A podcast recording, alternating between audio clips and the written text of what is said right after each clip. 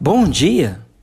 O Salmos 2 progressivamente dirige o seu foco sobre quatro cenas vividas relacionadas ao motim da humanidade contra Deus.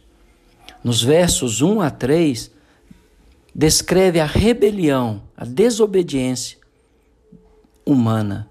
Porque se enfurece os gentios e os povos imaginam coisas vãs? Os reis da terra se levantam e os príncipes conspiram contra o Senhor e contra o seu ungido, dizendo: Rompamos os seus laços e sacudamos de nós as suas algemas. Nos próximos versos 4 e 6, você vê Deus reagindo a essa desobediência, a essa rebelião humana. Ri-se aquele que habita nos céus, o Senhor zomba deles. Na sua ira, a seu tempo lhes há de falar, e no seu furor os confundirá. Eu, porém, constituí o meu rei sobre o meu santo monte Sião. E aí, nos versos 7 a 9, você percebe o governo de Deus, que é paz, justiça e alegria no Espírito Santo. Diz assim: Proclamarei o decreto do Senhor. Ele me disse: Tu és o meu filho, eu hoje te gerei.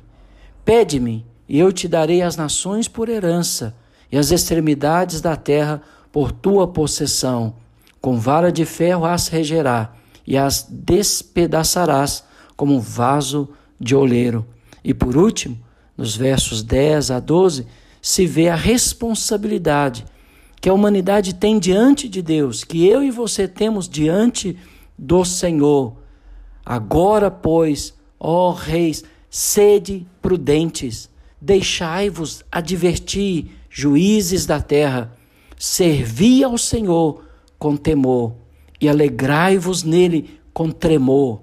Beijai o filho, para que não se irrite e não pereçais no caminho, porque dentro em pouco se lhe inflamará a ira.